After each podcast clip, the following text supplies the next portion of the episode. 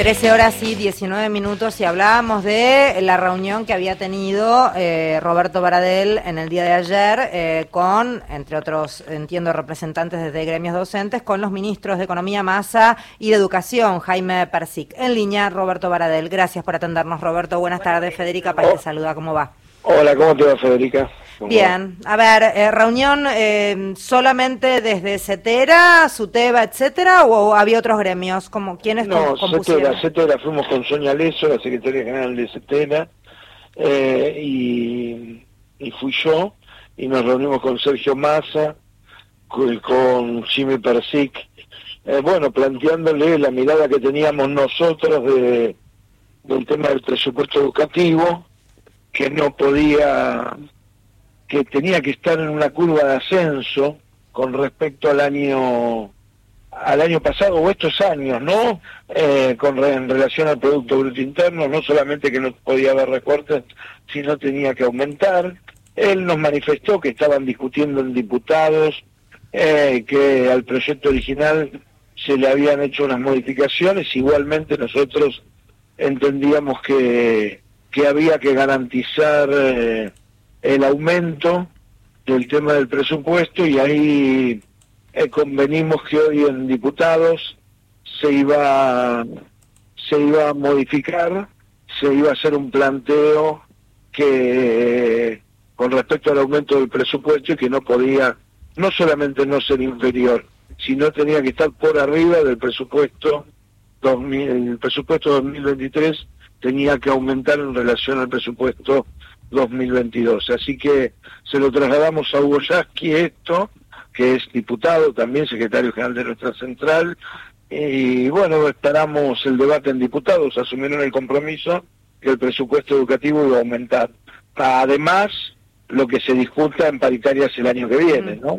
Esto no está dentro del presupuesto, que por supuesto, eh, en realidad más que el año que viene, en noviembre de este año, porque tenemos la una cláusula de revisión donde, nos tenemos que sentar a discutir en noviembre de este año y principio del año que viene, eh, como todos los años. ¿no? Eh, a ver si la información que, que, tengo aquí es correcta. Lo que aparecía en la info era que era un ajuste del 6,8, casi un 7%. Eh, en, total, pero en la enseñanza era prácticamente el doble. ¿Esto es correcto? No, eso no es correcto y lo mencionó claramente Itaí Salman, ayer eh, en un en un hilo de Twitter que explicó concretamente porque no tomaban las últimas incorporaciones y eh, no, no, es correcta esa información. cuál sería entonces el ajuste?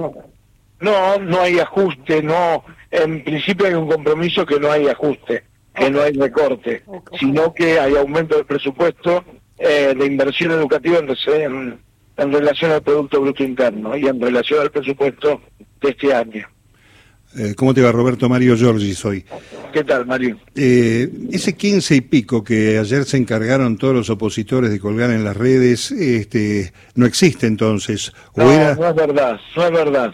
Ese 15,5 que está planteando lo toman sobre base de cálculo que no que no son reales eh, y tiene que ver con el tema de la previsión de inflación del año que viene, lo que plantea el, Banco Central y demás, y además no tuvieron en cuenta las últimas incorporaciones predictamen.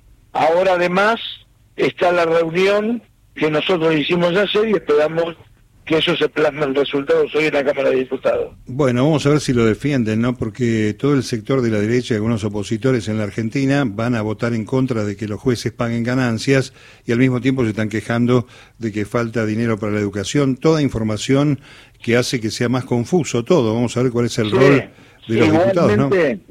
Exactamente, y igualmente eh, el gobierno de Larreta o Acuña o de Macri no pueden esgrimir precisamente el aumento de la inversión en la educación, cuando el presupuesto en Cava hace unos años era del 27% y gestión Macri y Larreta bajó al 17% el presupuesto en la educación. Tuvo una caída abrupta. En caso de la provincia de Buenos Aires es al revés. El gobierno de Vidal lo bajó, eh, cuando lo recibió Axel estaba en el 26% y no lo bajó más por la lucha que dimos llevamos adelante nosotros y hoy eh, está estaría llegando casi al 30%, o sea que hubo un incremento.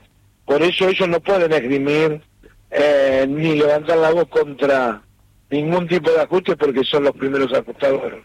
Bueno, a ver, el presupuesto de, la Ciudad de Buenos Aires se va a mejorar con la multa a los padres por los pibes que tomaron las escuelas, Roberto. Ah, sí, bueno, le mandan la policía a los chicos que protestan por, por mejores condiciones edilicias.